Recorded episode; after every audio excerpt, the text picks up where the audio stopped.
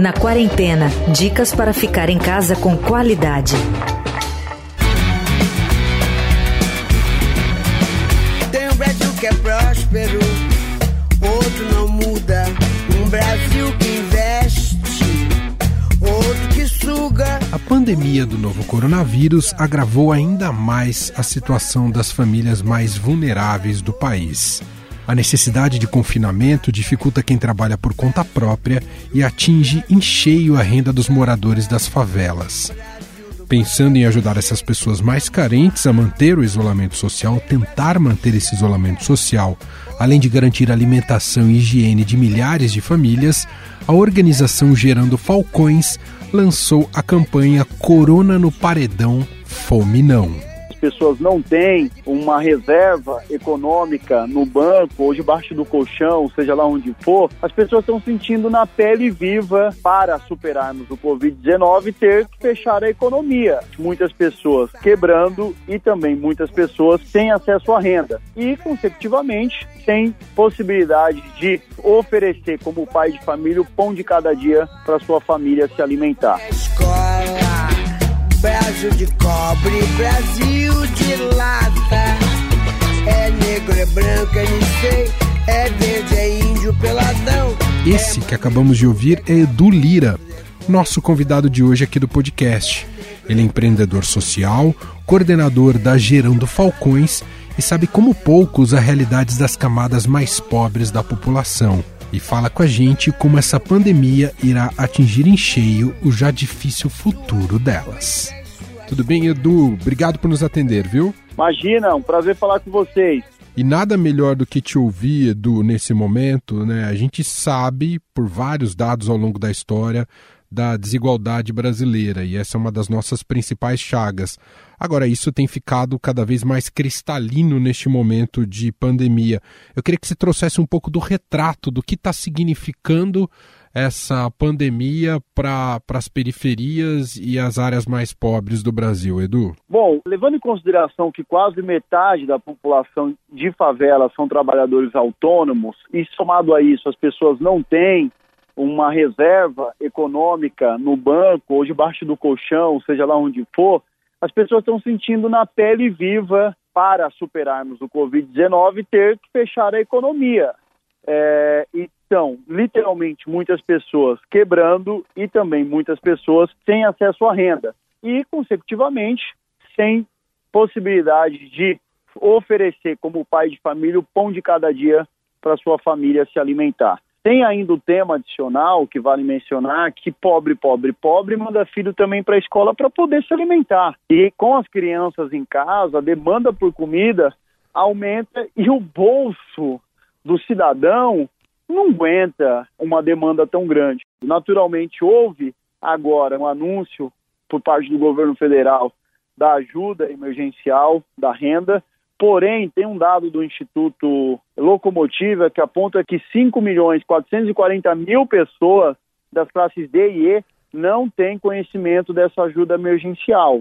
São pessoas desbancarizadas e que também não têm acesso à internet dentro de casa. Ou seja, não adianta o Estado lançar o programa se não tiver efetivamente como conectar com essas pessoas para que esse dinheiro chegue nessa ponta. É isso, né, Edu? Porque não, ninguém sabe, o governo ainda é analógico num período que o mundo é digital e quando eu falo o governo, também me refiro aos governos como um todo, que são todos eles ainda muito analógicos, de não saber aonde estão esses brasileiros. Se a gente não sabe onde estão esses brasileiros, logo se entende que eles estão completamente esquecidos e abandonados à própria sorte. Então, o governo precisa de estratégias para ser mais ágil, para implantar e distribuir essa renda com agilidade para gente, repito, vencer o Covid-19, mas não ter que fazer isso sacrificando a população mais pobre do país. Edu, você lida muito bem, faz muito bem esse trânsito com empresários e com a iniciativa privada. Se essa elite econômica não se debruçar sobre esse problema nesse momento tão agudo de crise, é um risco imaginar o que vai ser do Brasil daqui três, quatro, cinco meses, não é, Edu? Essa elite precisa assumir essa responsabilidade agora, não é, Edu? Eu tenho visto muitas organizações fazendo doações, como o próprio Itaú, a Ambev se posicionando, o Gerdau e etc. É, e, naturalmente, se a gente. O, o, acho que a visão precisa ser que nesse momento é, é em, em, fazer o enfrentamento do Covid-19, combater a fome, tomar todos os cuidados básicos e quem puder não demitir. Isso é fundamental para a gente conseguir ter um equilíbrio no nosso país, não é? Porque a economia também é um fator muito importante, os empregos. Isso é o primeiro ponto. O segundo ponto é que quando tudo isso acabar, nós vamos ter que liderar como gente grande, porque nós vamos ter que literalmente reconstruir o nosso país. É, o ponto que eu quero trazer é que o grande tem mais facilidade. Agora, o, o pequeno empreendedor que estão nas periferias e nas favelas, eles vão precisar de muito apoio, acesso fácil a crédito, diminuindo, sobretudo, a burocracia para se acessar isso, porque o empreendedor tem um time pequeno, que às vezes tem acesso a, a uma informação muito menor, ele não consegue vencer a burocracia, então precisa ter acesso a crédito, precisa, além de acesso a crédito, ter acesso à informação, e a favela vai ter que fazer parte desse processo, dessa discussão e se reinventar, porque senão nós vamos literalmente à quebra, à bancarrota total. Edu, como é que você tem observado nesse teatro complexo de operações de um momento tão, de crise como esse, justamente o papel das lideranças no Brasil, lideranças políticas no Brasil, e me refiro também muito especificamente ao presidente Jair Bolsonaro, o quanto isso tem atrapalhado, porque muita gente olha o momento da pandemia como também uma oportunidade de, da sociedade buscar uma nova dinâmica e melhor, né? Ser uma passagem que é triste e difícil, mas que possa significar um resultado melhor lá na frente. Aqui no Brasil não me parece que a gente vai no sentido contrário, Edu? Obrigado pela pergunta. Eu vou, eu vou falar do sistema como um todo e não necessariamente de pessoas, tá? Qual que é minha, o meu ponto? Eu acho que uma coisa que afeta muito o Brasil, um, é a falta de uma visão em comum. A gente tem, num momento como esse, como obrigação, sobretudo aqueles que são os nossos funcionários, os quais nós os elegemos, nós pagamos o salário deles, de oferecer uma visão em comum e deixar de lado, nesse momento, ideologias partidárias e objetivos eleitorais. Isso é desanimador. A gente fala muito de corrupção no Brasil, que mata vidas. Estou de acordo, concordo, sou extremamente contra a corrupção. A ineficiência também mata muitas vidas. Agora, tem um fator preponderante que temos que trazer à mesa, que é a falta de pragmatismo, o ódio político, é, a falta de capacidade de cocriar, de trabalhar com quem é diferente. Esses temas que afetam o sistema político como um todo e que acaba espelhando a sociedade, porque a sociedade acompanha isso. O país é rachado, inclusive na maior crise que a gente está vivenciando nos últimos anos, pelo menos enquanto eu me dou como gente, nunca tinha visto nada parecido com isso, e ao mesmo tempo isso não foi capaz de unir as pessoas numa visão em comum, porque a, a sociedade espelha o que é a classe política, que é o que eles oferecem, não oferecem um caminho viável, em comum para todos os brasileiros seguir. Edu, vamos falar um pouquinho da campanha Corona no Paredão, Fome Não. Como é que tem funcionado essa campanha, Edu? A campanha já mobilizou mais de 12 milhões de reais, um movimento digital que nós construímos, onde todo cidadão pode é, fazer a sua doação. Vale mencionar que mais de 15 mil brasileiros já fizeram suas doações, vindo de mais de 10 países, como Estados Unidos, Portugal, Alemanha e por aí vai.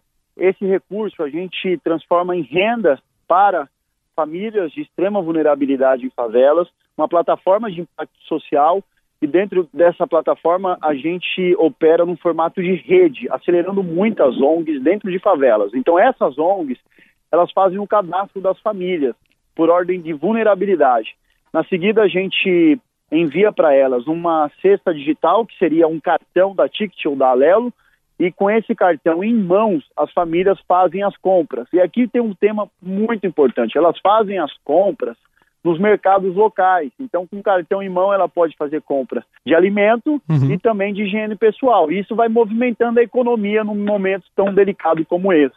Então, a gente, além de alimentar a população mais vulnerável, a gente injeta mais de 12 milhões de reais na economia local, na economia de favela. Sensacional. Ah, bom, então isso está aberto e, e, e, as doações seguirão ao longo de todo, a, toda a fase da pandemia, é isso, Edu? Sim, então as pessoas podem acessar gerandofalcões.com barra corona no paredão e fazer a sua doação a partir de 50 reais. Então tem doação PayPal, boleto, cartão de crédito, como for melhor para as pessoas.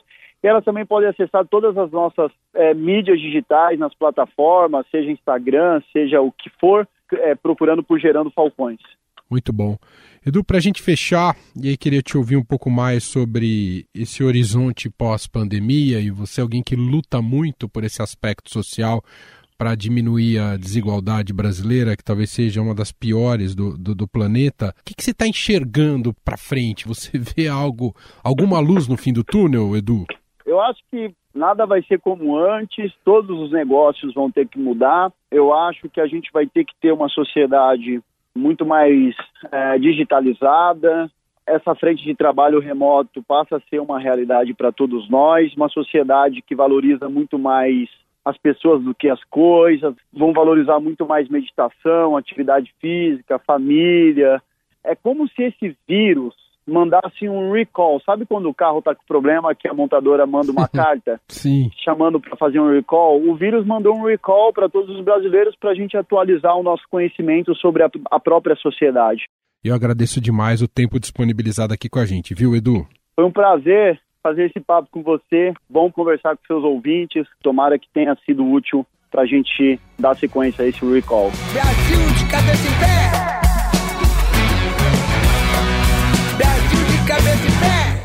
Estadão Recomenda. O Estadão Recomenda de hoje tem a dica de Raíssen Abac, que é apresentador do jornal Eldorado, na Rádio Eldorado. Oi, pessoal do Na Quarentena, que é o Raíssen Abac, apresentador da Rádio Eldorado. Eu estou em isolamento já desde o dia 20 de março e desde esse dia eu apresento o Jornal Eldorado direto da minha casa. Bom, e isso acabou mudando também a minha rotina e para passar o tempo eu tenho feito aquilo que eu gostava de fazer, só que na rua, que é caminhar. Eu antes corria, mas estou proibido por ordens médicas por causa do joelho. Então eu costumava fazer caminhadas aí, 7 quilômetros, 8 quilômetros durante a semana e no fim de semana chegava a uns 12 quilômetros. Bom, adaptei isso para o trajeto sala, corredor, quarto e ida e volta, ida e volta várias vezes. E eu faço isso sempre ouvindo as músicas que eu mais gosto, como sempre fazia na rua. E as músicas que eu mais gosto, por eu ser um cinquentiner na quarentena, geralmente são de bandas de rock, então tenho ouvido muito aí Led Zeppelin, Pink Floyd, também Elton John, Rod Stewart, é, Aerosmith, Beatles e Rolling Stones, enfim, os mais variados, Phil Collins também.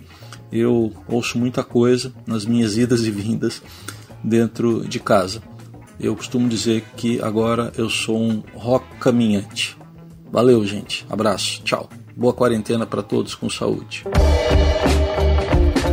Eu, Emanuel Bonfim, me despeço por hoje. A gente se fala amanhã cedinho no Estadão Notícias e de tarde aqui com você na quarentena. Você ouviu Na Quarentena dicas para ficar em casa com qualidade.